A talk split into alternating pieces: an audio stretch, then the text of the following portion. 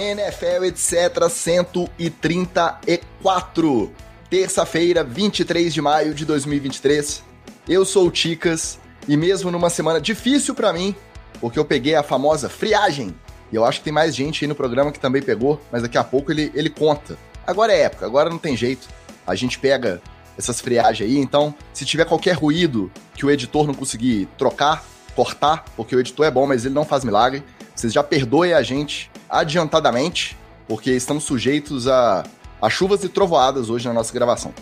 Então, além de uma semana difícil para quem pegou essa friagem, uma semana difícil também para o fã de esporte que tem um pingo de bom senso, que assim como nós aqui da NFL etc, também ficou desgostoso, ficou enojado, ficou ultrajado com o racismo explícito ocorrido na Espanha, mesmo com todos esses reveses, com todos esses por maiores, e apesar de todos os pesares, estamos aqui batendo o nosso ponto semanal numa clara prova do nosso extremo profissionalismo e comprometimento, e é por isso também que a gente sempre passa humildemente o nosso chapéuzinho do financiamento coletivo. Nos ajude a manter o NFL etc vivo, quem sabe alçar novos voos no apoia.se barra NFL etc. A partir de cinco reais você já contribui para que esse podcast se torne sustentável e a partir de 15 reais mensais você é incluído no melhor grupo de apoiadores de podcast de NFL do Brasil, o NFL etc. diretoria. E isso eu posso falar com tranquilidade, é o melhor grupo disparado. Bom, como quando o assunto é militância, igualdade e justiça social, quem dá show é ele. Eu já convoco o nosso homem mais vivido, nosso guerreirinho antirracista, o nosso militudo, o Wallace Matos, o nosso Oli. Falou, Oli, com os últimos acontecimentos com Vinícius Júnior, a La Liga fez a NFL parecer até relativamente progressista ou não fez?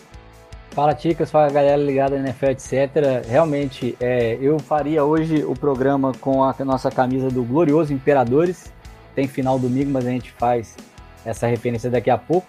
Mas estou de preto, porque não só é, pelo, pelo luto ao que aconteceu com o Vinícius Júnior, mas porque preto é a cor da força, preto é a cor da, do que você tem que levar para frente como progressista nesse momento. Nesse momento, como dizem o nickname aí agora, se você não é racista, você tem que ser antirracista, meu querido. Agora você tem que dar a cara e lutar contra isso tudo. Tem um menino que saiu da favela do Rio de Janeiro, que aos 16, 17 anos já entrava em campo do Maracanã, e eu tive uma oportunidade única de ver ele com a camisa do Flamengo e ver a torcida do Flamengo ser racista contra ele. Chamá-lo de neguebinha, chamá-lo de esse aí não vai para frente, é, tudo atrelado a muito preconceito com o um moleque que estava vestindo a camisa do Flamengo. Esse moleque hoje, é, se não vai ser, está em vias de se tornar o maior jogador do mundo de futebol, um cara decisivo, um cara que está jogando num dos maiores clubes do planeta. E o que incomoda os racistas é que ele é preto retinto, porque nem o Neymar, que é preto também, nem é, outros jogadores, brasileiros ou não, não incomodam tanto, porque esses caras são um pouquinho mais branquinhos, têm o um olhinho mais claro. O Vinícius Júnior não. Ele é preto, preto, retinto, cara que joga na cara da sociedade que não existe diferença nenhuma entre eu, ele, um indígena, um asiático, pode se tornar tão grande quanto um louro alto de dois metros e cacetada, que é o Haaland, por exemplo.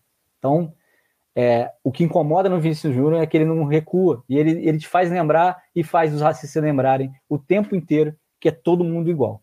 E aí, ele resolveu comprar essa briga e a gente tem que comprar junto. É, muita força, muita paz para ele, Vinícius Júnior, e a gente tem que ir junto, porque, como ele mesmo disse no post dele, se ele tem que sofrer isso tudo para que ninguém lá na frente sofra mais, ele está disposto a bancar essa história. Então, parabéns, Vinícius Júnior, pela, pela posição.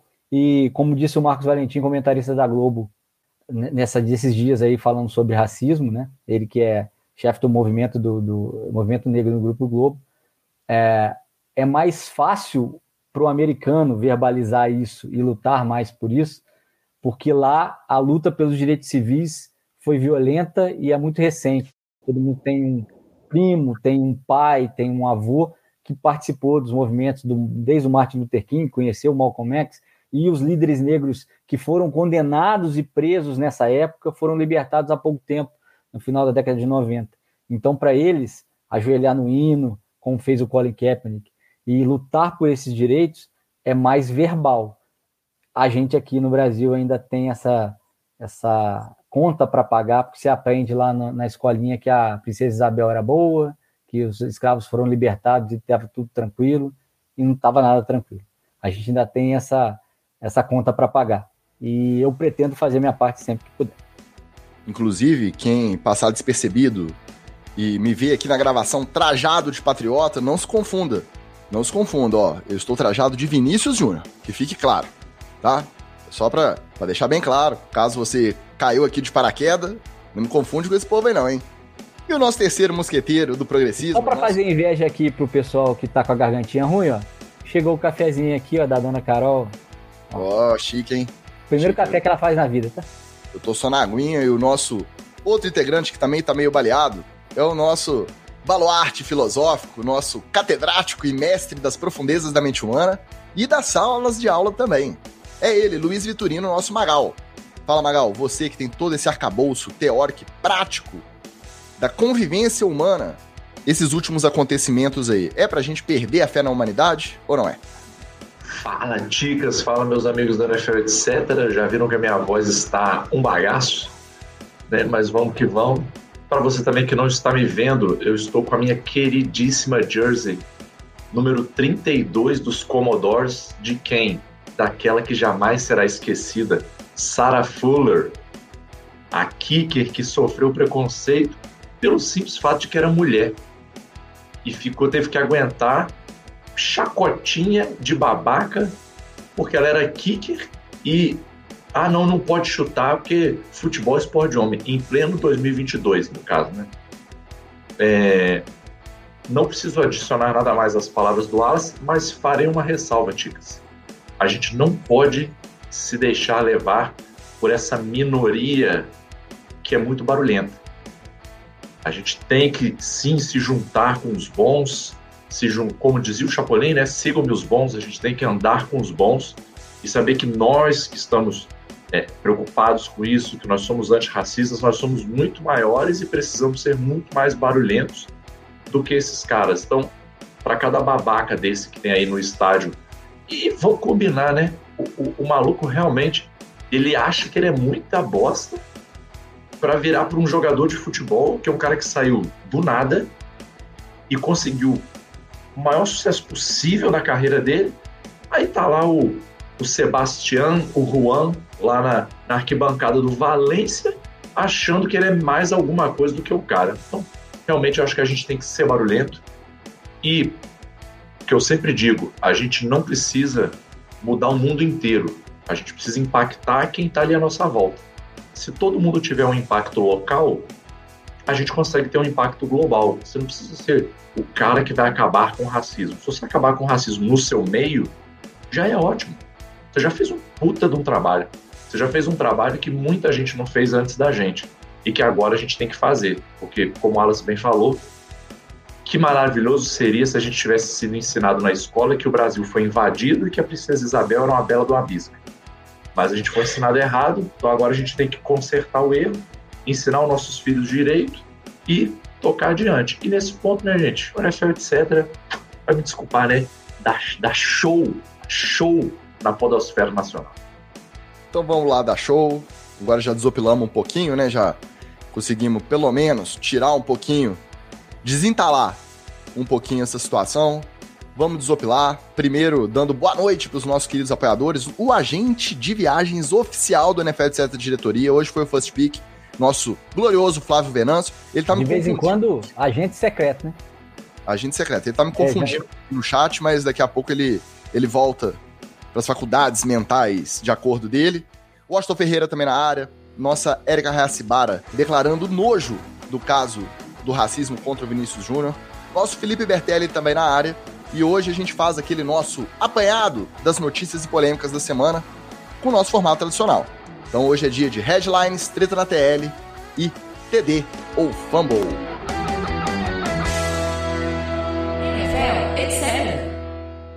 Falando em luta antirracista, começar com um obituário. Nunca é o ideal, mas é impossível a gente não falar que uma das maiores lendas da liga, considerado por muitos o melhor jogador da história da NFL, o Jim Brown, faleceu na última sexta-feira aos 87 anos. Draftado pelos Browns com a sexta escolha geral do draft 57, é 1957, isso mesmo. Em nove anos de carreira, ele foi first team ao pro, ou seja, jogador da seleção dos melhores da liga, em oito dos nove anos de carreira. E no ano que ele não foi da primeira seleção, que ele não foi bola de ouro, ele foi bola de prata. Ele foi second team ao pro. Então foi é, jogador da segunda seleção da NFL. Além disso, ele também foi líder em jardas corridas em oito dos nove anos que ele jogou. Foi MVP da liga três anos e foi campeão da temporada 64. Então, campeão da NFL na era pré-Super Bowl. Coincidentemente, o último título do nosso glorioso Cleveland Browns. Um abraço para o nosso Anderson Brown. Aí chegou 65, ele decidiu se aposentar e virar ator de Hollywood. Aos 30 anos, depois de nove temporadas, ainda com muita gasolina no tanque, ele falou: o quê? Ficar aqui batendo cabeça? Machucando aqui, encarando essas diamantes? Não. Tenho proposta melhor, vou ganhar mais dinheiro, vou virar ator.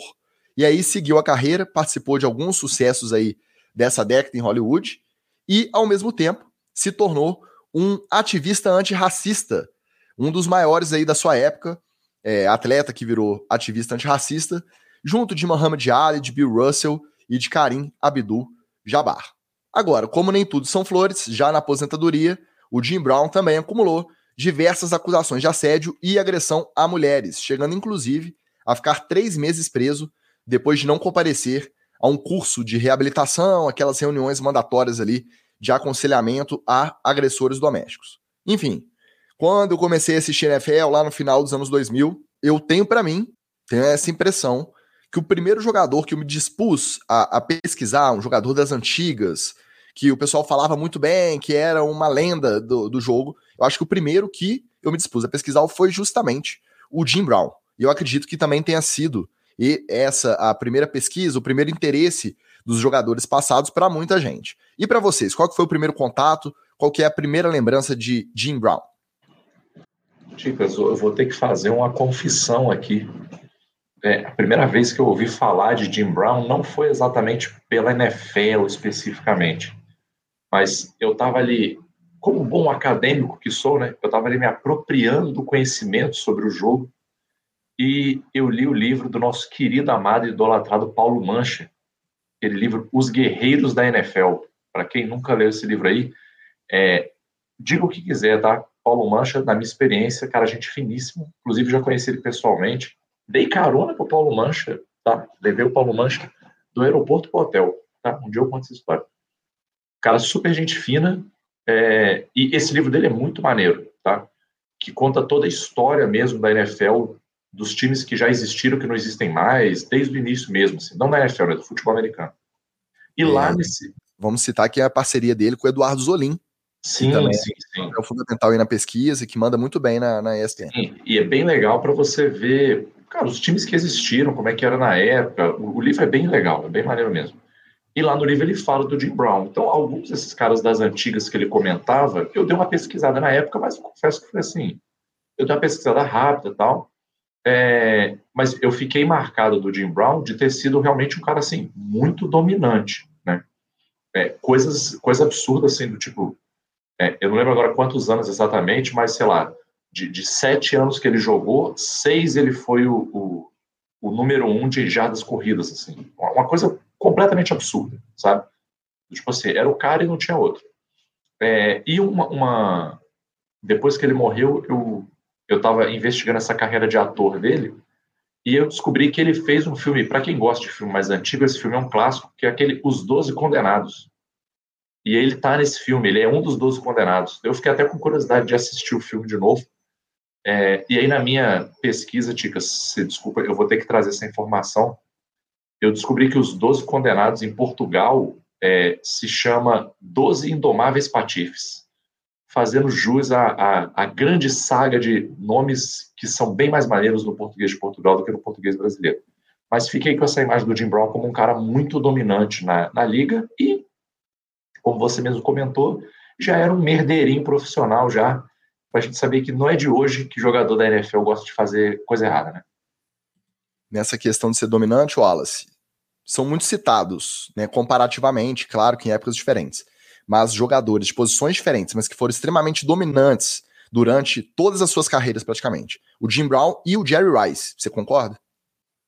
É, não, o Jim Brown é, é um dos primeiros, é, das primeiras referências quando você é, começa a ver NFL, ainda mais a gente começou aqui entre o final da década de 90 e o início da década de 2000, né? Eu, eu há muito tempo antes de vocês, né? Claro, é, eu fui pesquisar outros caras, né? O Jim Brown o Jim Brown, é, eu, eu, tinha mais a curiosidade porque ele chamava Jim Brown e foi draftado pelos Browns, né, cara? Então, assim, é, é, uma, é um casamento muito mágico essa coisa do, do sobrenome. Mas eu já conheci o Jim Brown do, do cinema. Os Dois Condenados é um, é um, é um dos filmes que é, eu assistia é, quando era pequeno.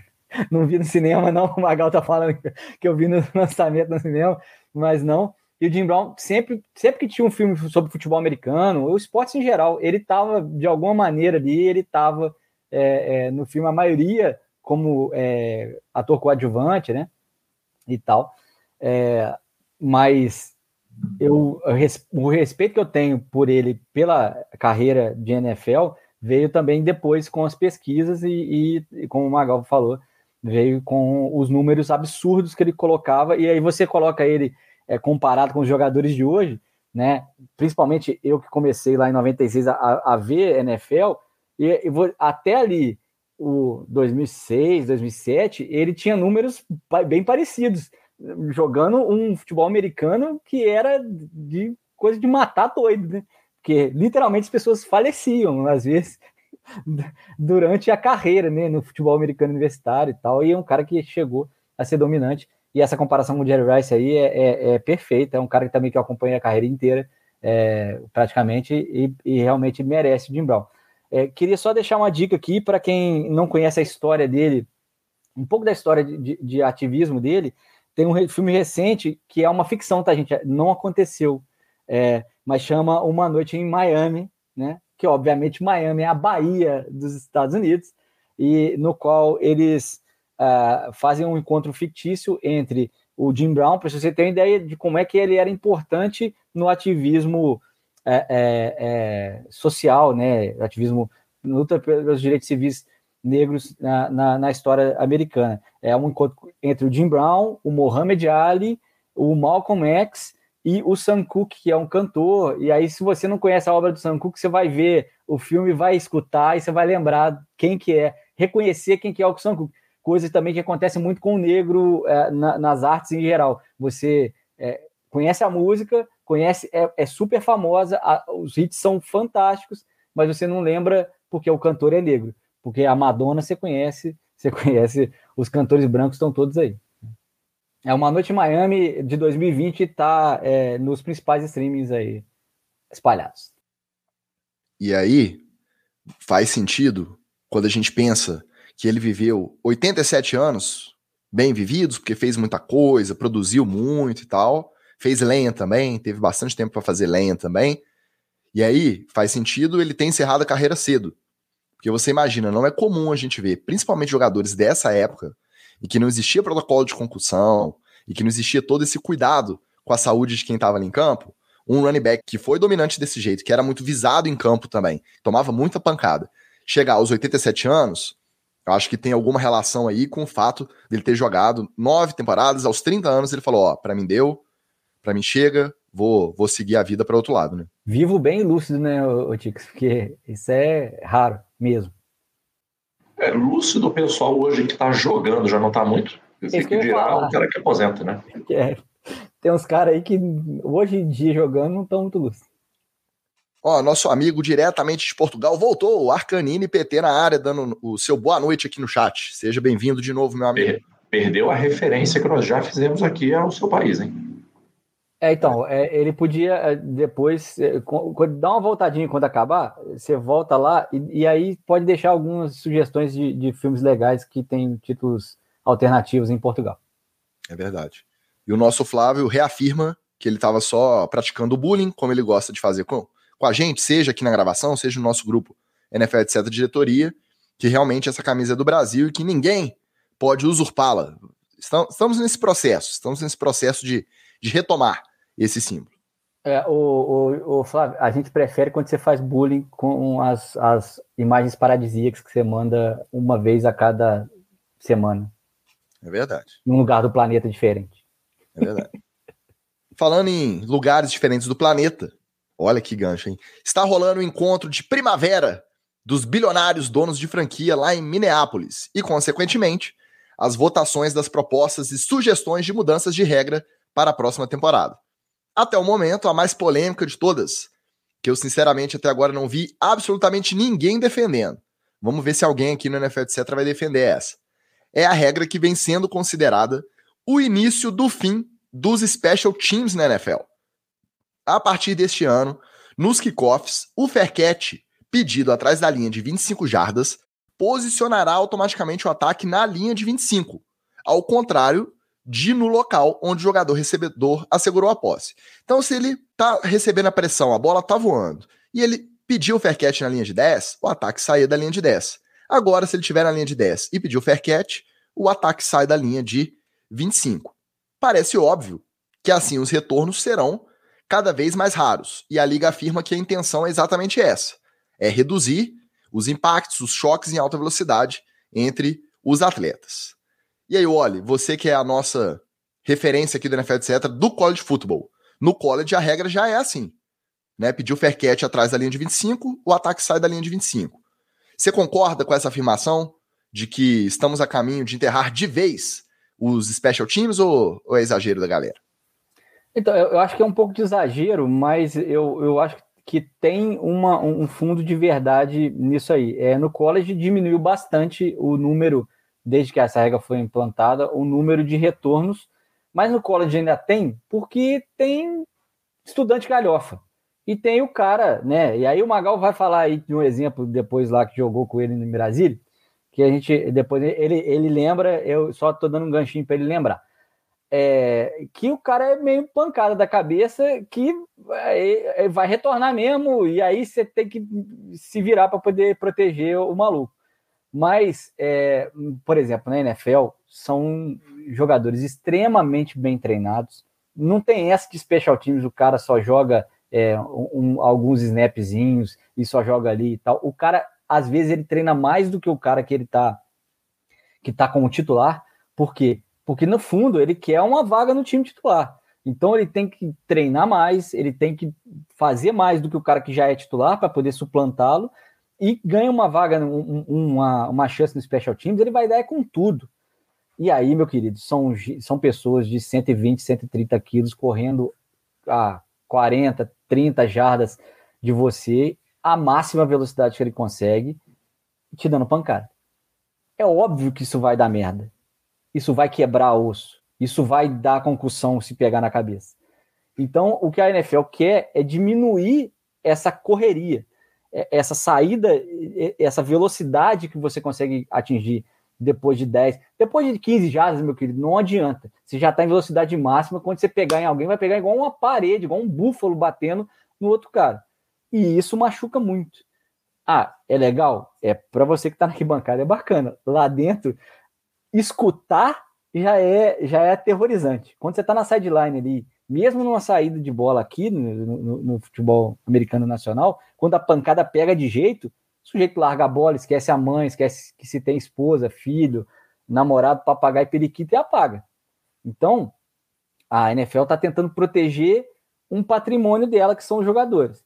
Agora, é, eu não sei o que isso vai virar na tática de jogo. Provavelmente os profissionais não terão a cabeça maluca que o amigo do Magal tinha aí esses dias. Pegar o gancho aqui, dar um salve pro meu querido Paixão.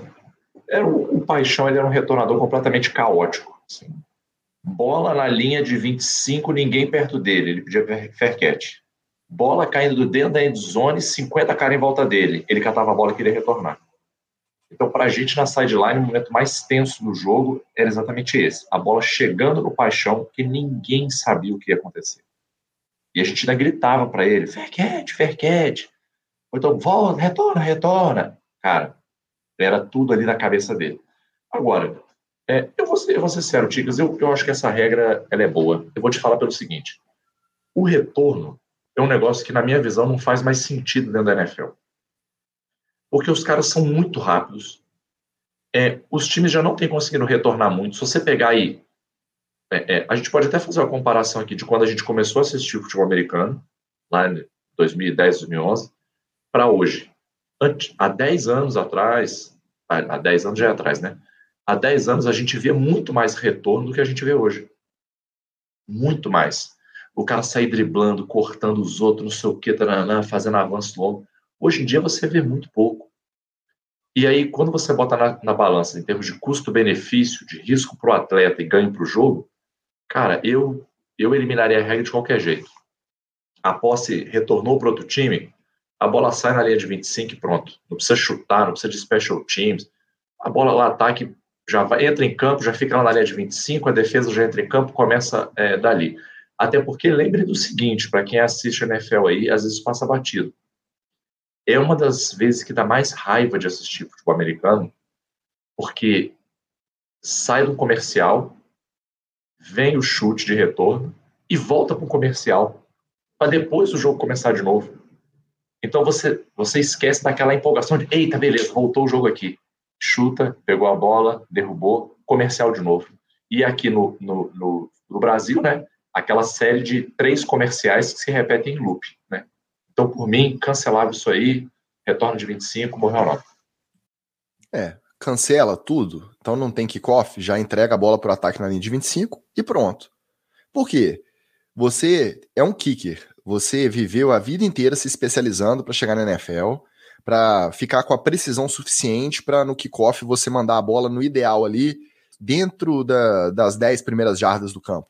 Porque se passar para endzone, vai ser kickoff na linha de 25 mesmo. Então não faz diferença. E aí você trabalha para isso, para ter essa precisão. Aí agora qualquer animal que der uma patada na bola para a bola ir na endzone vai dar no mesmo. Porque é igual o Wallace falou, como você está tratando de um nível mais especializado, não vai ter ninguém desperdiçando energia para tentar retornar além da linha dos 25, correndo risco de lesão, de tomar mais pancada. Então, ou acaba de uma vez com o Special Teams, não com o Special ah. Teams, mas acaba de uma vez com o, o, o kickoff, ah, pontuou, o outro time sai da linha de 25 da defesa dele pronto, né? Ou acha uma outra solução. Por quê? O fair catch, em qualquer ponto, na fair catch na linha de 2, sair na linha de 25, para mim não faz sentido nenhum. É, eu, eu acho que, é, de repente a gente podia. Eu sou o louco da pontuação, né? Eu, todo mundo sabe aí que o manual Wallace de head coach vai para dois em todo touchdown, é, tem que tentar toda a quarta descida e tal. É, eu, eu até modificaria isso para uma coisa de pontuar. É, valer é, chutar no Y com, com do punch ou do, da, da, do kickoff. Você conseguir acertar. Porque aí o kicker, o, o punter, na verdade, ele, ele, teria, ele teria essa coisa do ah, vou tentar o, o field goal, eu vou tentar a pontuação e tal, e ele teria a chance de errar. E aí, se ele erra o chute, é, aí é capaz de você conseguir retornar menos do que 25 jardas. Porque se ele não errar o chute, é muito difícil que ele, que, que ele erre né, essas 25 jardas. Então a gente podia fazer essa pressão combinar com a pontuação. Ah, podia não valer três pontos, podia valer um ponto só e tal. Mas a gente trabalhar isso para poder não para o cara pantear para poder o, o, retornador voltar. Mas você é. valer uma pontuação e, e, e entrar isso na mente de quem de, tem que decidir. E aí, eu vou para o ponto? Não, não vou para o ponto. Não, meu time está perdendo de um ponto. Eu tenho que ir para o ponto. Aí o cara vai com a pressão, erra, alguém pega e retorna. Entendeu? Trabalhar isso. Só um detalhe: essa regra foi aprovada especificamente para esse ano. Depois dessa temporada, para ela ser estabelecida de fato no livro de regras e ela ficar permanente, ela depende de uma nova votação. Então vamos ver como que vai se desenrolar essa situação do Faircat aí no decorrer da temporada 2023. E o nosso Gustavo Rodrigues também chegou aqui na nossa gravação mandando aquele salve, salve garoto. E aí, olha só que interessante. Essa regra nova do Faircat é sob o pretexto de aumentar a segurança. Só que aí na hora da NFL flexibilizar o jogo de quinta-feira duas vezes por temporada para alguns times, aí não tem problema de segurança não. Não tem problema os jogadores fardarem no domingo, às vezes à noite, e na quinta-feira à noite e jogarem. Em alta velocidade, trombando com as outras diamantes do outro time, não. Para isso tá tudo bem. Por 24 a 8, a liga conseguiu aprovar aí com a votação mínima, na risca, a flexibilização dos jogos do Thursday Night Football a partir da semana 13. Então, a partir da semana 13, tem que ter um aviso prévio de 28 dias, ou seja, quatro semanas. A Amazon vai olhar aquela tabelinha, vai ver ali na tarde de domingo um jogo que ninguém estava dando nada por ele, vai falar: Eu quero esse, troca, tira esse esse Colts e Jaguas aqui da quinta-feira, manda ele para domingo e traz esse outro jogo que vai ser melhor. Os oito times que votaram contra a proposta e mantiveram-se firmes, tá? Porque na outra reunião foram dez times e dois mudaram de opinião. Aí os oito que se mantiveram firmes contra a proposta de flexibilizarem o jogo de quinta-feira a partir da semana 13 foram os Giants, os Jets, os Packers, os Bears, os Raiders, os Lions, os Bengals e os Steelers. Então, mais uma prova aí de que quando a NFL quer, não tem como, ninguém segura, ela dá um jeito e passa suas propostas, nem que seja na marra.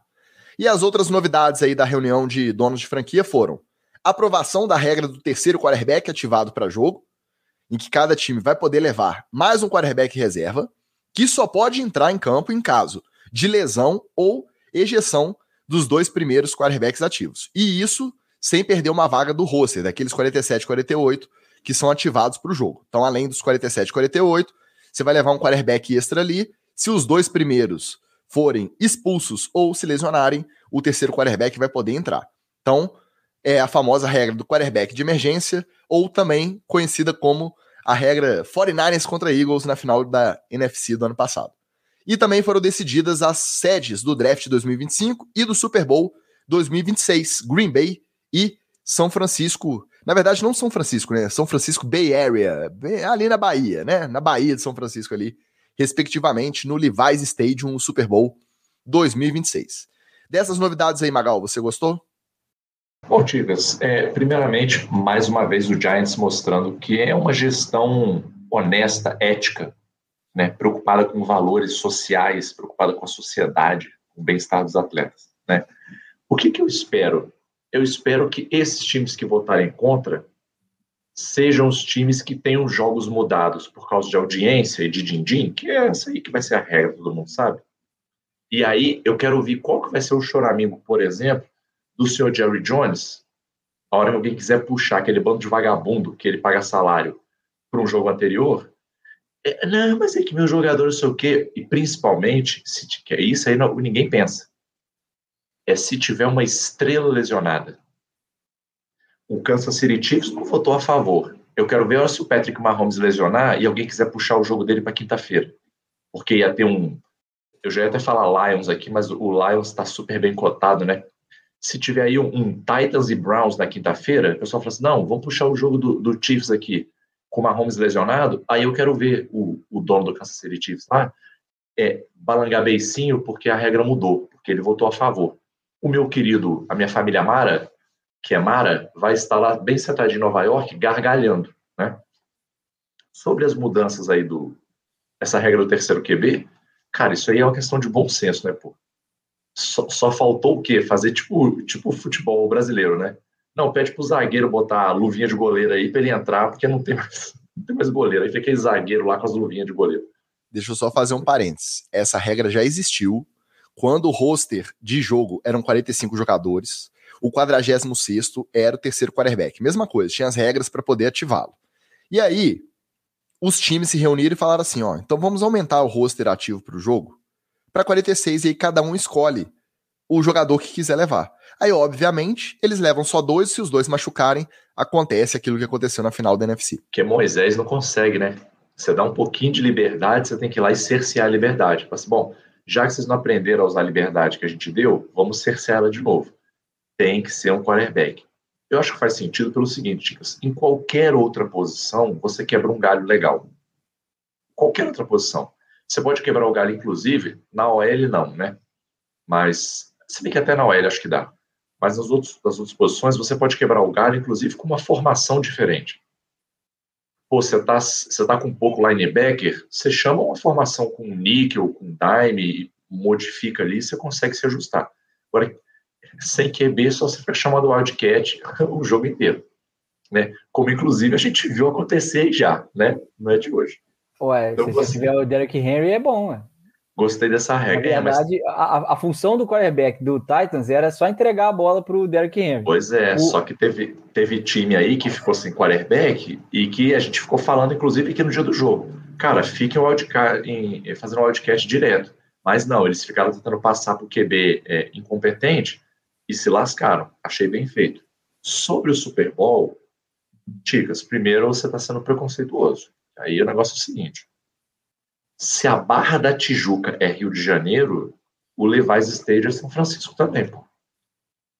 Aí, aí se você Olha, quiser discutir. Dizem as más que, línguas que a Barra não é Rio. Ela isso é que eu ia falar Janeiro. agora. Se você perguntar pro pessoal da Barra, eu acho que eles vão querer se separar do Rio de Janeiro mesmo. Chamar lá de Barra da Tijuca, outra cidade, outro prefeito, separa tudo, né? Se, se deixar o pessoal da Barra da Tijuca, bota até uma cancela ali depois do, do turno de São Corrado ali, ó bota a cancela e já veta a passagem do pessoal. Agora, eu tive, eu tive um pensamento hoje, é a última coisa que eu vou passar para aqui. Eu tive um pensamento hoje, você vê assim, olha como é que o pobre é, é, é iludido, né? Olha como é que o pobre é trouxa, é otário. Quando eu vi essa, essa notícia aí do, do Super Bowl ser no estádio do, do São Francisco, eu pensei assim, ah, não gostei, porque o estádio do São Francisco eu já conheço eu já fui lá na porta. Até parece que eu vou ver Super Bowl em 2026. Até parece que em três anos eu vou conseguir ter dinheiro para assistir um Super Bowl e vou achar ruim, porque ah, é um estádio que eu já fui na porta, que é o único estádio que eu já fui na porta, inclusive. Então, assim, a minha cabeça realmente é muito especial, né, cara? Mas quem sabe é um sinal divino, né? De repente eu ganho uma mega da virada aí e, e posso ir no estádio, e aí posso ir lá, inclusive, fazer essa reclamação. Eu gostei do Super Bowl, mas era um estádio que eu já conhecia, né? Então não foi também, é, é, não foi também essa novidade toda para mim. Né? Dica aí para você que vai no Super Bowl de 2026, convida o Magal que ele sabe chegar no Device Stadium. Você Cara, eu desse. conheço, eu conheço so... tudo. Ainda vou te falar aqui, ó, é, Lelinho, não estou querendo roubar o seu lugar, mas o City Tour, o, o planejamento que eu faço para quem vai conhecer a região de São Francisco, não tem igual, meu amigo porque a gente vai das vinícolas de Napa Valley ao Levi's Stadium, ao antigo Oakland Raiders Stadium, passa inclusive na prisão de San Quentin, onde o Johnny Cash cantou o clássico, clássico disco de San Quentin. Então, você vê que Alcatraz, cara, o meu planejamento de São Francisco é, é coisa fina, tá? Não é brincadeira não. Quem quiser for no Super Bowl aí, pode me levar que é sucesso. Lelin, vende, vende DM pro, pro, pro Magal fazer essa, essa ponte aí. É, mas preço realmente. Inbox, preço inbox. realmente, ó, e, e Levi State, você, você que não tá ligando o nome da pessoa, é a da calça, calça leves, é esse mesmo, tá? É, é, é, é uma das coisas que o conglomerado do, do Levi's faz, né? Do bilionário que é dono dessa porcaria aí.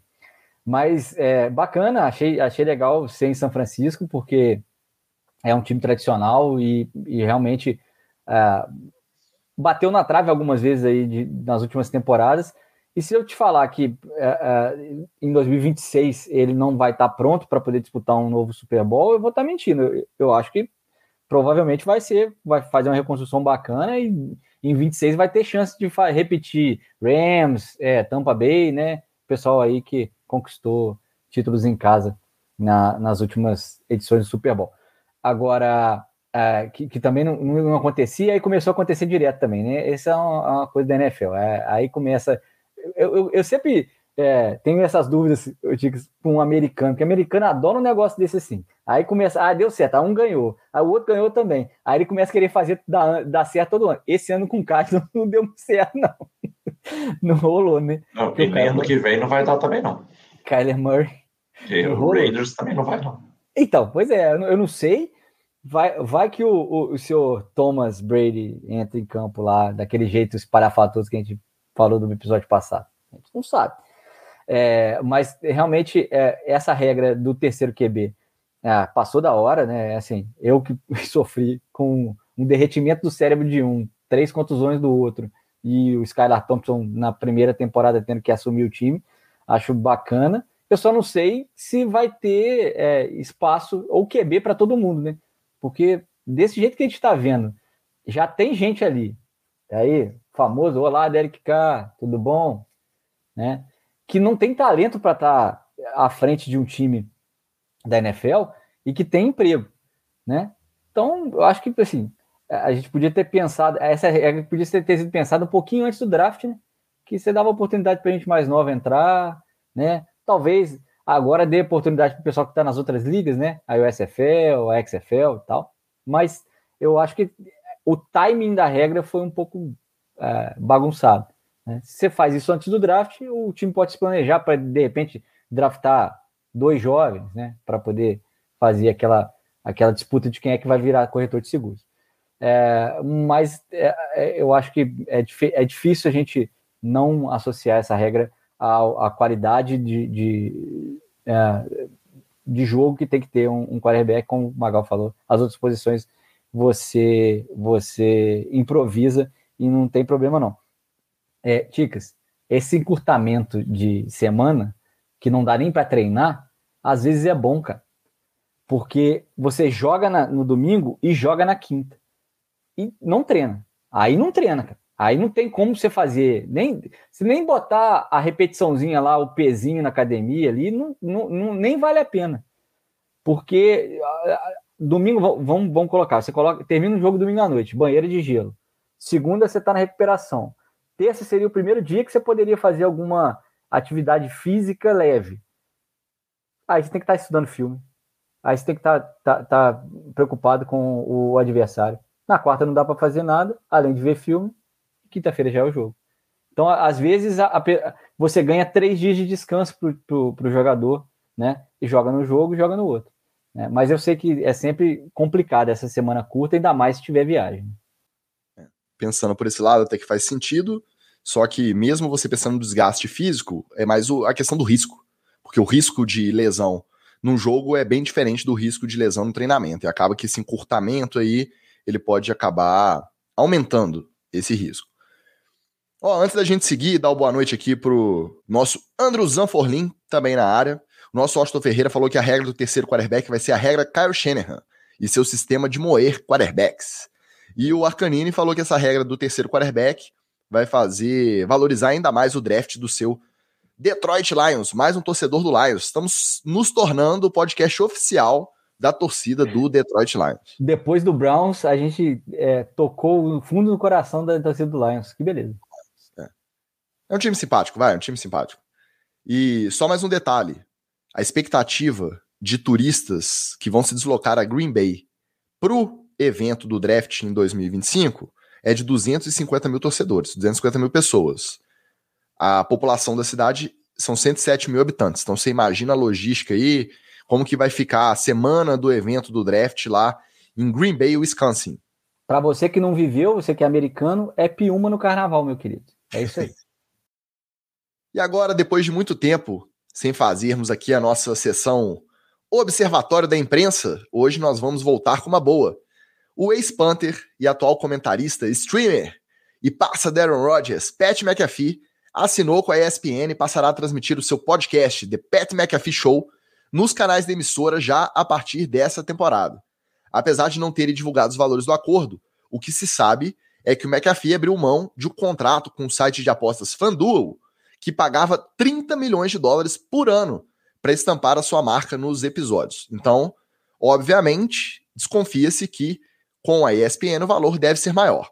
Tem quem diga que talvez não seja, mas que a questão da divisão da estrutura, de ter uma estrutura mais robusta, ter uma equipe técnica que vai é, suavizar o trampo de produzir um podcast diário de segunda a sexta por três horas ao vivo, que pode ter incentivado ele a ir para a ESPN mesmo ganhando menos, eu acho difícil.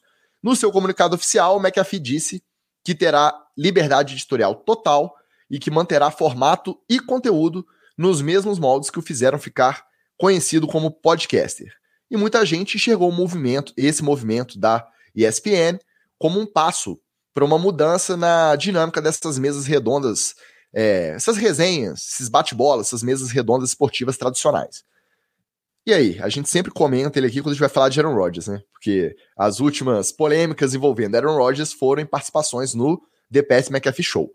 Mas a minha pergunta para vocês é: vocês já assistiram, já ouviram o formato podcast, episódios inteiros? Vocês gostam do podcast? Vocês gostam do McAfee? E vocês botam fé que esse formato podcast mais mais resenha mesmo, mais é, mesa cast que a gente chama, pode mesmo virar uma tendência dessas emissoras tradicionais, substituir os bate-bolas tradicionais que a gente vê aí há tanto tempo? Ô, Ticas, é, eu vou. O coração de jornalista aqui é foda, porque é, tem que segurar um pouquinho, um, bastante no caso. Mas é, é o seguinte, cara. É, esse movimento para o Pat McAfee é ótimo. Para ele, como pessoa e como podcaster, é fantástico, porque mostra a conquista de um espaço que antigamente era vetado para pessoas que falam besteira o tempo inteiro. É, o Pat McAfee é uma figura é, até engraçada e, e, e, pode ser mais engraçado para quem seja americano redneck tipo ele, né? E mas ele é, até tem algumas piadinhas com relação ao jogo que ele conhece muito bem. Ah, o cara fala, pô, o cara é panther, então, não, não, ele, ele, ele conviveu nesse ambiente do, do futebol americano durante muito tempo e ele faz algum, algumas observações curiosas e, e bem bacanas do jogo em si. Mas tem dois grandes problemas quando eu vejo uma grande rede de esportes conhecida pelas informações e jornalistas, a com seriedade que trata a, a matéria é, esporte, é contratar um podcast desse, de, de, desse jeito. O podcast, e aí vai do mesa cast até o podcast como a gente faz no NFL, etc., ele não tem esse compromisso com trabalhar a informação da maneira correta da maneira que tem que ser trabalhada. Aqui nós temos, por acaso, dois jornalistas que fazem isso e uma pessoa que foi iniciada nesse mundo e que é até melhor jornalista do que nós dois somados, que é o Magal, que a, a, quando vai falar alguma coisa, pesquisa, procura fonte e, e, e faz de uma maneira tão compromissada com, com, com a, a, o leitor, ouvinte, telespectador, youtuber que está do outro lado, que é, realmente demonstra o apreço que tem por informar, por estar tá é, oferecendo entretenimento com informação, que é sempre a, essa dualidade que as redes de, grandes redes de esportes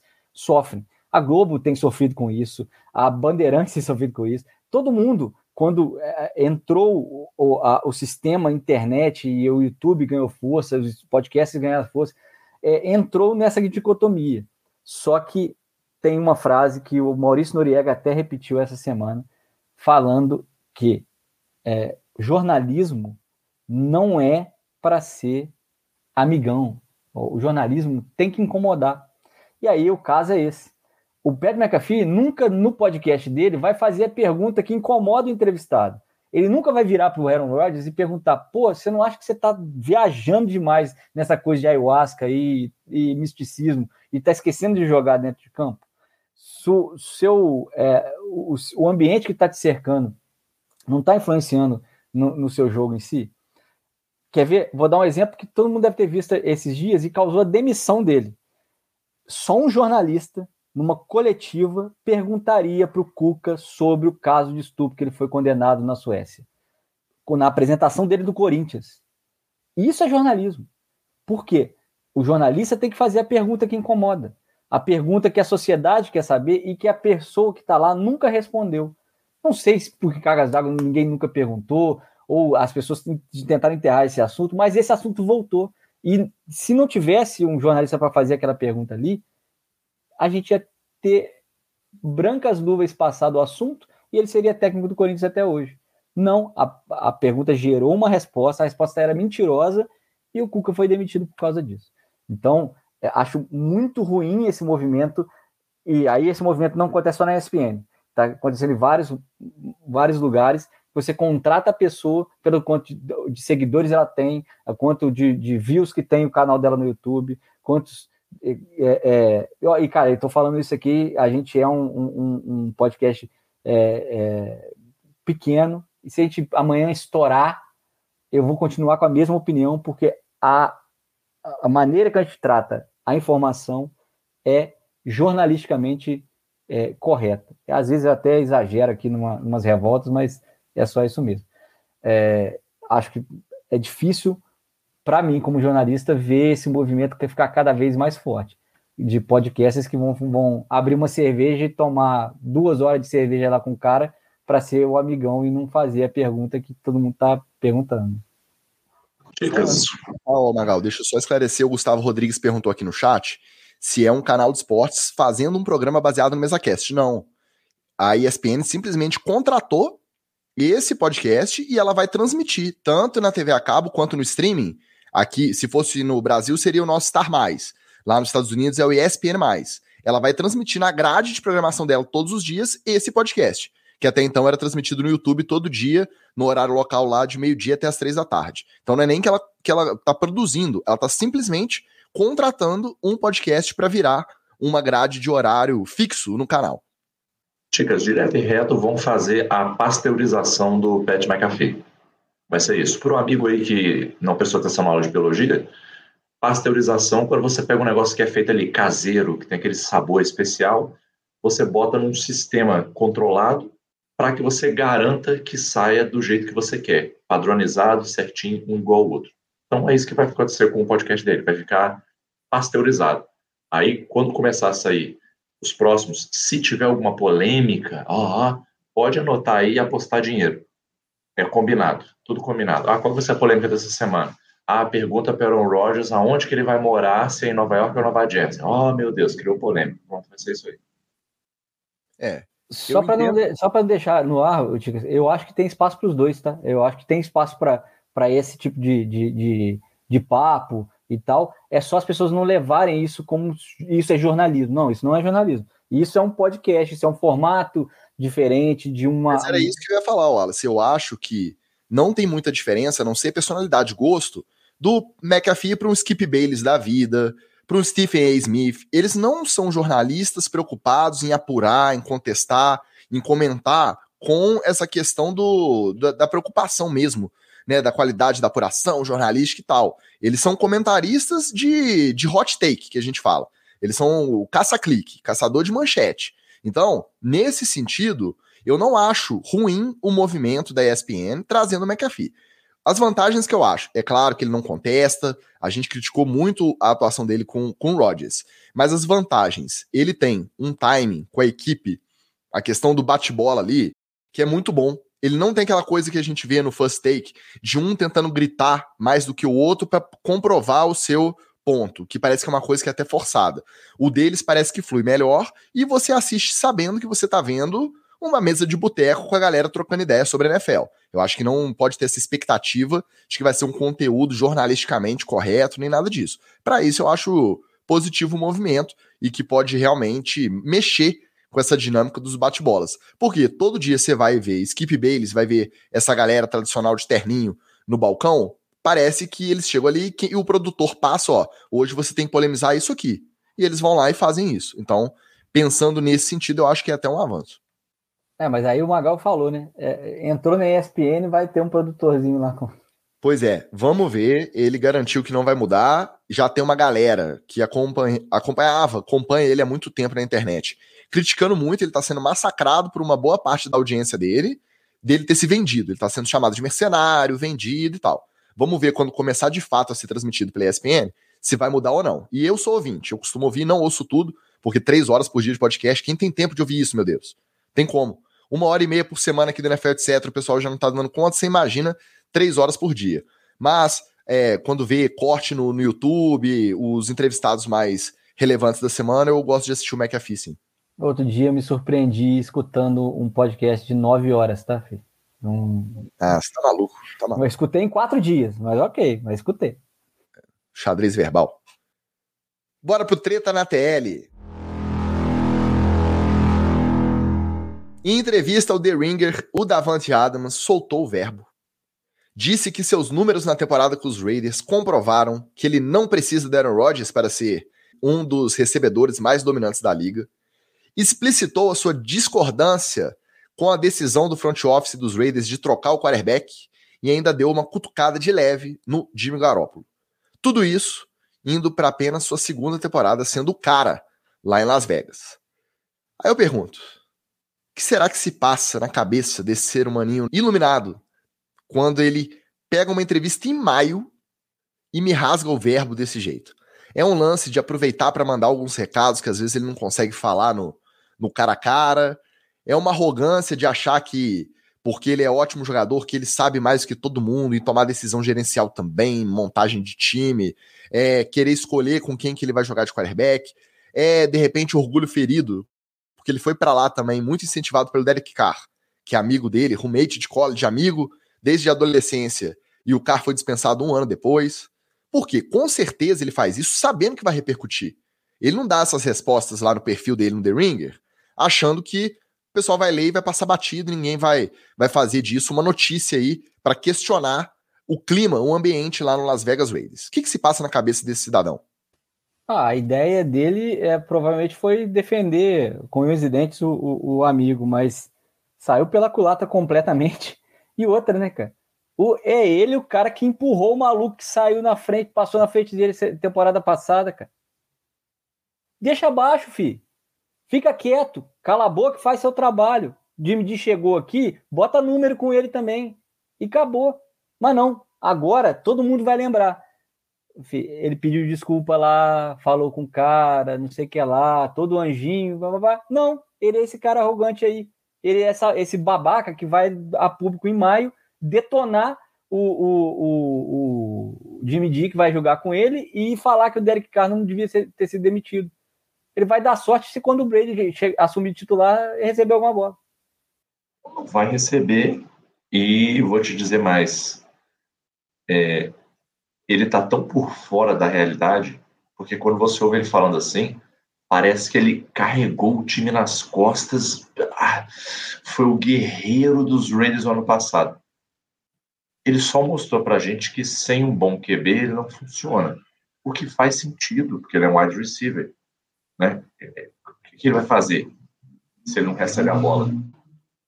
A impressão que eu tenho é que ele realmente não quer receber bola. Ele está fazendo aquele joguinho de eu vou criar confusão aqui para o povo encher o saco e eu ser trocado e ir para algum outro lugar. Só que, filho, esquece. Você tá com essa bundinha aí no Allegiant Stadium, você vai ficar aí mais um bom tempo, tá? Cara, eu fiquei surpreso justamente por isso. No histórico de oito anos de carreira até então, ou nove lá em Green Bay, ele sempre foi um cara considerado centrado. Tudo bem, ele estourou tarde. Ele foi estourar mesmo, virar esse cara dominante no terceiro, quarto ano dele só em Green Bay. Mas ele sempre foi o cara das entrevistas é, de bom senso, cara que não entrava em polêmica, que não se metia em confusão. Aí no ano passado começou dando um, um safanão no repórter que passou na frente dele, saindo de campo naquele jogo, tanto que ele foi processado, teve que indenizar e tudo. E agora me veio com essa entrevista no meio da off-season, cornetando front office, cornetando, de certa forma, o seu futuro quarterback. Não faz muito sentido. Então parece que ele está querendo realmente provocar uma situação. E aí a dúvida que fica é: será que é essa reação de agora que não é do feitio dele? Ou será que ele sempre foi esse cara, extremamente confiante, beirando a arrogância aí, virando um cara arrogante, só que em Green Bay, como tinha o Aaron Rodgers, que era a estrela maior que ofuscava ele, ele não tinha espaço para poder exercer essa arrogância. A gente não, não tem muito como saber. Las Vegas, né, Tica? Você que já foi, pode falar. Todo mundo tenta dar um show em Las Vegas, né? É verdade. Tudo bem, o Davante Adams, ele pode ter algum motivo para ele querer dar uma cutucada ali, aí tem um benefício a colar, até que faz sentido. Agora, outro que soltou o verbo que não faz sentido nenhum é o Alex Smith.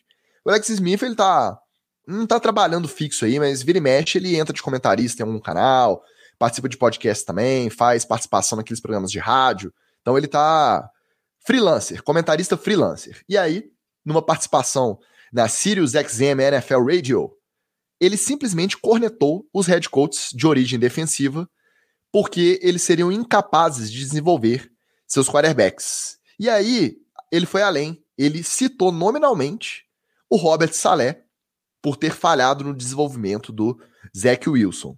Beleza, eu acho que ele não vai ter benefício nenhum a não ser aparecer em mais podcasts, em mais programas de rádio, por conta de ter lacrado nessa aí.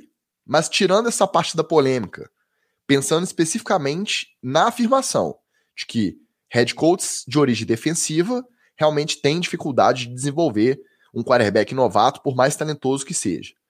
Vocês concordam com o Smith nessa? Ou vocês acham que isso é só um dos fatores, tem outros tantos fatores que pesam nesse desenvolvimento e não só se o head coach veio do lado do ataque ou do lado da defesa? O Alex Smith, cara. Alex Smith, eu sou seu fã, cara. Depois que eu vi o, o documentário da recuperação, então eu fiquei mais fã ainda. Pô, tá dando close errado, né? Pô, é, é muito mais coisa envolvida para desenvolver um QB do que simplesmente ah, o cara tem uma orientação defesa. Ainda mais o QB. Se ele fosse um jogador de defesa, de ataque, um OL, e tivesse falando que ele fica meio esquecido ali, eu ainda. Ah, quem sabe, talvez. Agora, como que um, qualquer head coach, qualquer comissão técnica não vai ter interesse em desenvolver um QB? É o cara mais valioso do seu time. É o cara mais decisivo do seu time. Todo mundo tem interesse em desenvolver QB, principalmente um QB que você pega no draft. Então, eu acho que o, Alex Smith, ao invés de fazer o papel dele de aposentado, tranquilo e sossegado, tá querendo também, igual o Devante Adams, chamar atenção errado. Então, Alex Smith, quietinho aí. Se quiser, vem aqui na NFL, etc. A gente bate uns papos tranquilo aí e você para de falar besteira.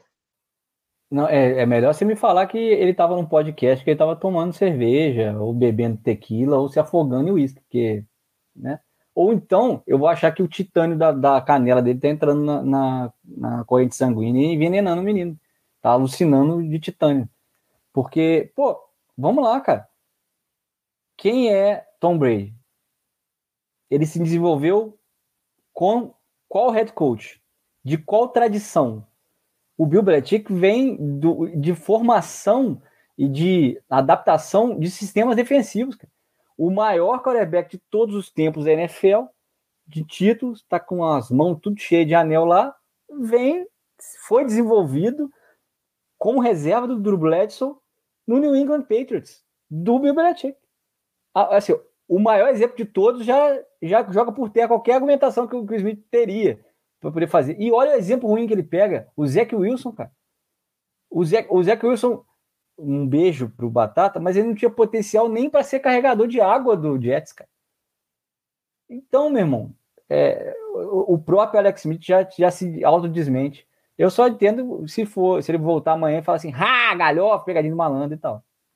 Não precisa nem ir tão longe, Wallace. Eu pensei num exemplo próximo também da própria turma do Zach Wilson. O Justin Fields, enquanto foi draftado e jogou com o Matt Nagy, que tinha origem no ataque, se eu não estou enganado, que ele era. Chegou a ser coordenador ofensivo do Andy Reid, se eu não me engano. Posso estar confundindo as bolas aqui. Agora que você deu o exemplo do Belichick, eu lembrei. O Justin Fields não rendeu nada, não desenvolveu nada.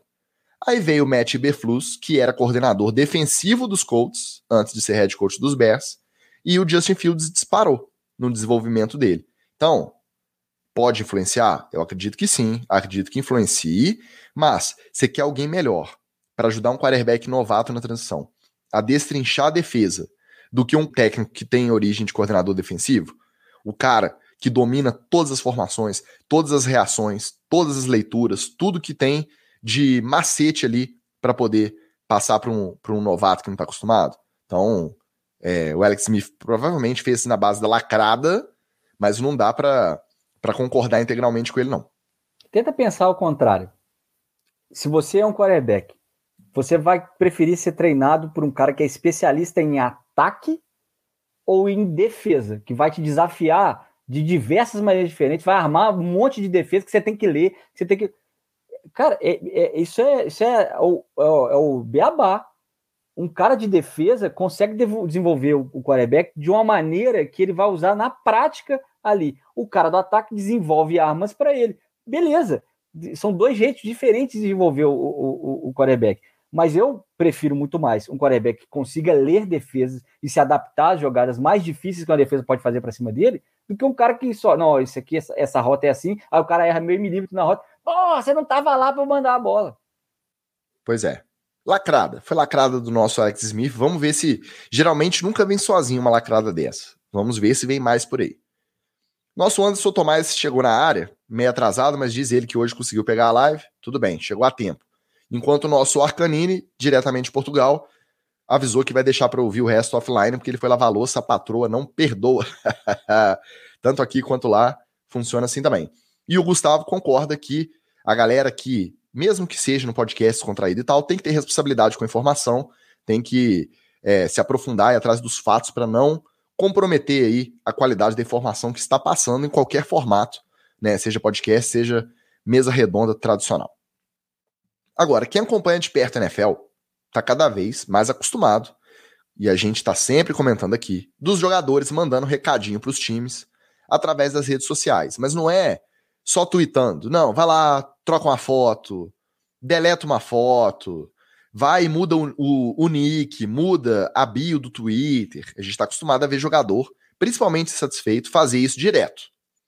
Um exemplo recente. Semana passada, o Quentin Williams, o DT lá dos Jets, tinha na bio dele do Twitter Defensive Tackle do New York Jets. Aí ele trocou. Tirou o New York Jets e botou Defensive Tackle do pontinho, pontinho, pontinho, interrogação, interrogação, interrogação. Então, do mesmo jeito que ele fez, os jogadores fazem tanto que nem é mais notícia, a gente nem comenta mais aqui, tanto que essa do Queen Williams passou batido. Só que o que a gente não está acostumado a ver são os times, os próprios times, fazerem isso também. Descontar isso aí, resolver isso aí. Foi o que o Minnesota Vikings fez. Olha só. Em meio às negociações pela renovação com o Dalvin Cook, o Minnesota simplesmente excluiu a imagem do running back da sua foto de capa do Twitter. E não só isso, além de excluir o Cook, eles incluíram o Alexander Madison, que é o running back 2 lá, seria o substituto imediato do Dalvin Cook. Então, já que lambaria é pescado, já que o jogo é jogado, nada mais justo que os times poderem usar da mesma moeda, poderem responder na mesma moeda que os jogadores. Certo? O grande problema é que o, o time não tem primo, né? É, porque o, o, jogador geralmente ele. Não, foi meu. É o estagiário, ah, é, ah, foi o estagiário, é, é fácil também. Então, não, mas é, é, é aquilo, né? Se você até hoje acredita que é o estagiário que faz as redes sociais de grandes corporações e grandes marcas e times da NFL e times do futebol brasileiro, você precisa de entender um pouquinho mais de comunicação e sacar um pouquinho melhor como é que é a importância das redes sociais hoje. Hoje não é seu primo que faz, não, meu querido. Se não for você um especialista de, de, de rede social, você tem que contratar um, meu querido, porque a imagem é tudo nesse mundo. Então, é, realmente, é, é, é, curiosa a guerra, mas é, o Dalvin Cook já está dado é, é, sinais de que está acabando a, a, passagem dele pelo, pelo Minnesota, pelo menos, e o Alexander Madison é, já vem piscando farol há umas duas temporadas, pelo menos, para poder ganhar essa, essa titularidade aí. É, acho que o, o, o, time tem todo o direito de fazer isso, só não acho que é, isso alivia alguma coisa no, no, pedido do Madison. Mas como a gente está vendo essa desvalorização grande e que é, running back é, é, carne no mercado, acho que o Minnesota Vikings já deu, já deu uma arrasta para cima no, do Dalvin Cook. Eu não consigo deixar de ficar chocado com a maturidade das pessoas envolvidas. Eu vou tirar fotinho. Parece uma malhação. Não, é nossa, essa malhação. Uma Alguém vai pagar. Que vale 6, 7 bilhões de dólares. E, e a, tem o um nível de maturidade do, do café Gigabyte. Então, sinceramente, cara, é. Assim, chega a ser ridículo, cara. Chega a ser ridículo, sendo muito honesto, assim. Só ressalta, né, Ticas, aquilo que a gente sempre comenta, né? A falta de um amigo sincero que essas pessoas têm, né? Não tem um brother para virar e falar assim, ô irmão, faz isso não, cara. Tá feio pra você. Faz isso não. Tu é um cara maneiro, tu, tu joga bem. Não faz isso não. Ô, Magal, e se for o dono? E se for o dono que tem a senha do. do, do piorou, lá, piorou, porque piorou, porque o dono, hoje em dia, no mundo dos negócios, do business, o dono não é o cara que sabe tudo, que entende de tudo. Quem entende são os caras que ele contrata o dono ele só gerencia essa galera. Então, o dono é o cara que fala assim: eu não entendo nada de marketing. Aí eu pago muito bem para um cara que entende muito de marketing. Mas o jogador de futebol americano, né, ele não pode perder a oportunidade de fazer uma merda. Ele tem que aproveitar com todas as chances a oportunidade de fazer. Ele vai lá e faz. Bem feito. Tomara que fique sem contrato um ano aí. Não vou nem dizer que ele fique sem contrato, não. Mas tomara que ele passe um cagacinho ele passa um cagacinho. Ih, meu Deus, não, não tem lugar nenhum para jogar. Ai, meu... Aí lá no meio da temporada, algum running lesiona aí de um Titans da vida, por exemplo. Você fala, não, vai, traz o Dalvin Cook aí, para quebrar um galho aí. Mas só para ele passar esse cagaço, para ele aprender a lição dele. Se ainda fosse aquele banner de estádio, que é um trem enorme, que aí o Dalvin Cook não tá renovado, que dá trabalho para trocar, e aí começa a temporada, o pessoal vai tudo tirar foto lá na frente do banner. Beleza. Mas, cara, uma foto de capa do Twitter. Ah, foi trocado. Você vai lá e deleta. Põe outra foto. Instantaneamente. Ah, não ficou. Tá bom, já tá lá. Pra que que você vai mexer nesse vespeiro?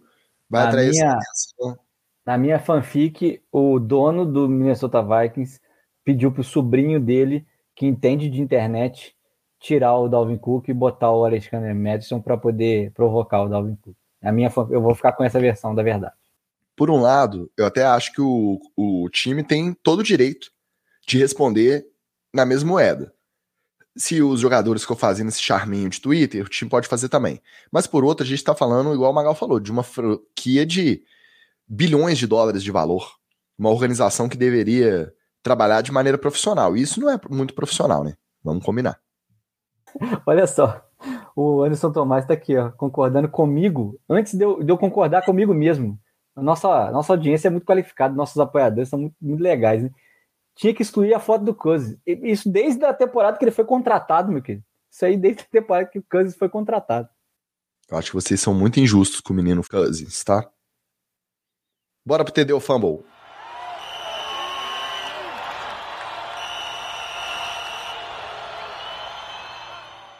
em perfil no The Athletic, uma das publicações de mais credibilidade aí entre jogadores, cobrindo não só a NFL, né, mas os, todos os esportes americanos. Em perfil no The Atlético, o GM dos Steelers, Omar Khan, contou que quando era pequeno, recortava perfis de prospectos divulgados nos jornais impressos, lá em Nova Orleans, onde ele morava, e usava os tabuleiros de jogos como Banco Imobiliário, Jogo da Vida, e pegava os recortes, montava ali no tabuleiro e fazia o seu próprio draft board e brincava de CGM no dia do draft, no draft day, com o seu próprio draft board ali. Crianças sonharem em ser GM de NFL, ao invés de sonhar em ser jogador de futebol americano, ou sei lá, ser astronauta. É TD ou fumble? Dicas, é fumble, porque o Omar, como bilionário, com certeza é herdeiro. Então, não vem com esse papinho de eu pegava o jornal e recortava. Você pedia para os seus lacaios recortarem o jornal, você pedia para os seus lacaios colarem, estragava o banco imobiliário, estragava o jogo da família, porque depois de ser jogado fora mesmo, não estava nem aí. Então, apesar dele ser uma figura muito peculiar, muito diferentosa, mas ele continua sendo um bilionário. Como todo bilionário, eu sou Não, mas ele é o GM, ele não é bilionário, ele não é o dono. É bilionário, para mim ele é bilionário. Para mim é fumble, Arcan é bilionário? Deixa pra, eu ver. Para mim, isso é, isso é conversinha. Isso é conversinha. Storytelling, para usar o, o, termo inglês necessário aqui. Isso é storytelling. Ô, Ticas, eu aposto quanto você quiser daqui, valendo dinheiro, que essa história não tem nem o recorte de verdade. Para poder brincar com, com ela. Então é fumble pra caralho. Óbvio que ele inventou isso aí para poder tirar uma ondinha. Por quê? Provavelmente ele não sabia jogar porra nenhuma, não era bom em, esporte nenhum, e, e, falou assim: ó, o único jeito de eu estar tá aqui vai ter que ser comprando os bonequinhos. E aí ele foi lá e, e, e teve oportunidade, mereceu. Para quem não está vendo aí, eu estou fazendo aquele sinal entre aspas com os dois dedos aqui. Ele mereceu estar ali e aí virou GM é, do, do Steelers.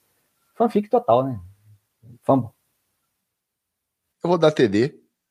Diz o Washington Ferreira aqui que é fanfic de LinkedIn. faz sentido, faz sentido. Pô, faz muito sentido. Mas é, eu confesso que essa fanfic me convenceu.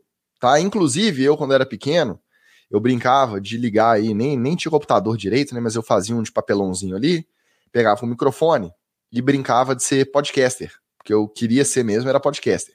Nem existia podcast na época, né? Lá na década de. né? Na década aí pra trás mas como esse era o meu sonho, mesmo se eu saber que isso existia, então vou dar TD para o Omar Khan, dele ter o sonho de CGM fazendo recortinho de jornal. TDzaço para o Omar Khan. É, comprou, comprou a fanfic, comprou a fanfic. O dia que eu tiver um, um, arco de fogo, eu vou poder falar assim, não, eu brincava de que eu era o, o, o Eric lá, o Eric não, o Hank do, do, do Caverna do Dragão. Aí, aí meu, só que no meu caso vai ser verdade. tá bom. Tá completamente senil. Tá completamente senil. Vamos continuar nos Steelers. O Big Ben recebeu o seu substituto no comando dos Steelers, o Kenny Pickett, para participar do seu podcast Footballing. E ele assumiu publicamente na cara do Kenny Pickett que no começo da temporada ele torceu contra o seu sucessor, por puro egoísmo e ciúme de ter sido substituído, enquanto ele achava que ele ainda tinha gasolina no tanque, que ele ainda tinha condição de conduzir o ataque do Pittsburgh Steelers. Mas aí depois ele passou um paninho, contemporizou, disse que no decorrer do ano ele aprendeu a apreciar, a vibrar e até a torcer pelos bons lances do quarterback calouro. Sinceridade na hora de confessar o ranço é TD ou fumble? Ô, Ticas, vou dar fumble porque essa é a segunda fanfic que a gente está escutando aqui. O próprio é, é, senhor Big Ben Roethlisberger saía cheio de bolsa de gelo, tinha bolsa de gelo dentro do, do ouvido dele a cada treino. Não era nem assim, ah, é, a temporada machucou. Não, não, depois da, da pré-temporada, nos, nos, treinos é, é, obrigatórios de pré-temporada, ele já tinha uma no ombro, uma no cotovelo, uma no joelho, outra no outro, no, no tornozelo. Ele tinha bolsa de gelo para tudo quanto é lado. Ele não, ele sabia que não tinha mais gasolina nenhuma, porque, aliás, a gasolina tinha acabado há três temporadas atrás. Então, meu irmão, é o seguinte: fumble, é, é, ele não está sendo sincero, ele só estava botando um pouquinho mais de pressão no Pickett. E outra, o Big Ben não aprendeu a torcer após quanto você quiser. Se ele acha que ele tinha gasolina no tanque, ele não aprendeu a torcer para ninguém. Ele ainda torce até hoje para o Pickett se fuder e alguém, alguém chamar ele de volta. Então, é fumble. Eu vou dar fumble também, porque das duas, uma. Se essa história for mentira, o fato dele ter inventado essa historinha é patético. Se essa história for verdade, o fato dele ter ciúme do cara é patético. Como bem disse Wallace, me vem à mente aquela imagem do Big Ben saindo do treino, parecendo um Optimus Prime de bolsa de gelo, bolsa de gelo no joelho, bolsa de gelo no ombro. Não, eu dou conta sim, não precisa de novato não. Aí vem o novato entra em campo, hum, que novato lá, tomara que ele se dê mal, que eu vou ter que jogar. Agora, eu tenho certeza absoluta que o Big Ben é o cara que vai ser o típico velho que vai estar sentado assistindo o jogo e falar assim: ah lá, os caras não sabem lançar a bola, não. Eu fazia muito melhor que isso aí. Eu tinha feito esse TD, eu tinha feito isso aqui. E vamos combinar, os últimos anos dele foram uma derrota. Né? Então, mas aí você está se contradizendo e você está facilitando o meu trabalho de ser do contra aqui. É ter desaço, ter desaço. Não significa que na realidade ele tivesse condição de jogar melhor que o Pickett. Todo mundo sabe que não. Mas ele achar que jogaria melhor, com certeza. Com certeza ele achava, mesmo sem ter condição. Então, ter desaço pela sinceridade. O sereno, o sereno que você pegou te fez mal, Ticas. Qualquer quarterback, por pior que esteja no final da carreira, acha que ainda tem condição. A gente vê toda semana o Ken Newton aí falando que ele é, sei lá, qual o melhor. Não, não, não. Então, não é todo quarterback que admite. O Big Ben, pelo menos, admitiu. Então, TD para ele. Você só tá pegando um maluco para dar exemplo, Ticas. Ele admitiu. Vê lá se o Ken Newton é exemplo para alguém, pô. O Big Ben admitiu, falou na moral, depois falou que reverteu. E ele só tinha ali no começo da temporada o quê? A famosa dor de corno. E um homem sem chifre, como todo mundo sabe, é um homem indefeso. TD pro Big Ben. Nossa, o Fabiano Bispo chegou aqui na hora do, da despedida, hein? Para ouvir. Pra, pra, pra ouvir essas pílulas de, de sabedoria. Muito obrigado pela presença, garoto. Para a gente fechar, como parte do media training da sua turma de calouros, o Sean Payton anunciou que daria um vale presente no valor de 50 dólares para o novato que fornecesse as respostas mais padrõezinhas ali, as respostas mais clichês, aquelas mais morninhas, mais corporativas, durante a primeira sessão de entrevistas no vestiário, ao final da primeira fase dos OTAs, das OTAs técnico multimilionário da franquia com o dono mais rico da liga, incentivar seus jogadores com micharia de recompensa. É TD ou fumble? É fumble, porque claramente o sucesso cinematográfico subiu a cabeça dele. Depois que ele fez aquela participação no filme que conta a própria história dele mesmo, uma história de redenção, uma história de um homem lutando para encontrar a sua alma, o seu verdadeiro eu, ele perdeu completamente o rumo, completamente sentido. É, e eu acho que, sinceramente, em vez de 50 dólares, ele poderia ter arrumado tantas outras coisas que ele poderia oferecer, de castigos, de punições, mas tanta coisa mais interessante para vir com eu vou ter 50 dólares. Ai, cara, que coisinha sem graça, que parece, parece piadinha de tio do pavê, o Champeito. Então, vou dar fumble para ele. O, o Champeito é muito errado, né? Ele é a pessoa que ele tenta acertar, tenta fazer alguma coisa diferente, mas ele, ele erra, assim, muito longe em todos. Eu acho que é, é fumble, 50 dólares é, para esses jogadores na NFL não é nada, né? É, é, assim, ainda mais para ele, que é multimilionário. Como diria o Magal, acho que ele, ele, ele incentivaria muito mais se ele falasse assim, é o seguinte: o única, a única pessoa que responder bacana, eu vou escolher aqui os 10 melhores. O resto tudo paga suicídio depois do treino. Acabou. Achei que, acho que o, o, o modo é, treinador incentivar com punição é muito melhor. Um beijo pro mudo. Infelizmente, vou ter que concordar. Para a gente se despedir, eu vou ter que sair com fumble também e fazer aí o, o jackpot do fumble, do TD fumble do NFL, etc. Porque se fosse 50 dólares na mão, já era fumble. E é um vale presente de 50 dólares. Ele vai dar um gift card de 50 dólares só para um, para o que for melhor da turma inteira de calor. Aí, eu sou meio mão de vaca também, mas aí é demais, né, Champeito? Aí não tem como. Fumblezaço, fumblezaço.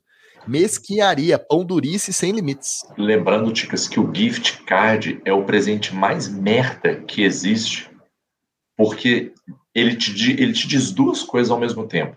Ele te diz, tive preguiça de pensar em alguma coisa para te dar, e ele te fala exatamente o quanto eu estava disposto a gastar com você. Então, assim, é, é, é, o, é, o, é o extrato do presente merda amalgamado em um cartãozinho. A não ser que você seja um multimilionário e fale assim, Ticas, eu te dei aqui um, um, gift card da Mercedes no valor de 500 mil reais. Vai lá e escolhe um carro para você. Aí, beleza. Mas como não quer isso? Não, é, é, tem, é, o pior presente possível. Tem, mas tem que falar que o troco você pode comprar de bala. Tem, não, Cara, eu. eu eu provavelmente eu, escolheria um carro de 100 mil dólares e, e, e compraria 400 eu mil compraria, dólares. Eu compraria o troco de camiseta da Mercedes para vender para os bobos. Você assim, compra a camisa da Mercedes aqui, ó, 250 reais. Ah, camisa da Mercedes. Entendeu? Apesar que eu não posso falar muito, né? Que eu sou um otário que gasta dinheiro em jersey de futebol americano. Então, quem sou eu para julgar, né? famoso, quem somos nós para julgar, né? Se não for para julgar, não precisa mais ter NFL, etc. É para isso que a gente vem aqui todas as terças-feiras, a partir das 19 horas. Acompanhe ao vivo a gravação no YouTube. Acompanhe o editado depois no seu agregador de podcast favorito. Magal, bora comprar uma pastilha, né? Até semana que vem. Moleque, tô judiado. Semana que vem, se Deus quiser, estarei melhor. Graças ao Benalete. Falou, Alice. Boa semana, cara. Cara, um abraço. De, de novo, agradecer a Carol aqui, ó, pelo cafezinho que me esquentou nessa gravação. E lembrar jogão vocês. Jogão é, inteira. Lembrar vocês que domingão tem Imperadores. 10 horas da manhã, campo da UFJF, 0800 de grátis na faixa. Você não tem desculpa se você tiver de fora para poder não ir ao Gerais Bowl contra o tradicionalíssimo América Locomotivas o Juiz de Fora Imperadores vai tentar conquistar o título que o ano passado foi vice-campeão, né? A gente acabou é, sendo derrotado pelo Cruzeiro, agora Gerais Bowl contra o América Locomotivas.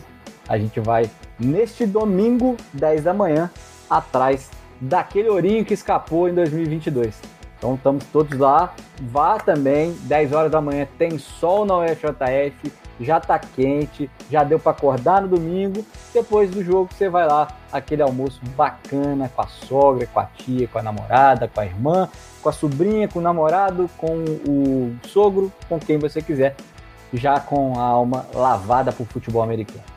Não esqueça, vai ter transmissão também. Para você que está em Barbacena e não quer. Exatamente. Tem de pegar o carro. Tem transmissão. Até engasgou aí, ó. Tá vendo? não, essa é a Carol, não fui eu, não. a Carol até emocionou aqui. Então vai ter transmissão no YouTube da Band Esportes. Pode é, chegar lá, a gente vai divulgando é, os links Fique ligado no Instagram também do Imperadores e no nosso grupo, obviamente, da diretoria da NFL. Nós vamos botar o link a, a semana inteira. Então é isso, boa sorte para o Impera. Nosso muito obrigado a todo mundo que participou dessa gravação. O nosso muito obrigado a quem deu o play e nos ouviu até aqui. E não se esqueçam, fogo nos racistas e até semana que vem. Beijo! Valeu!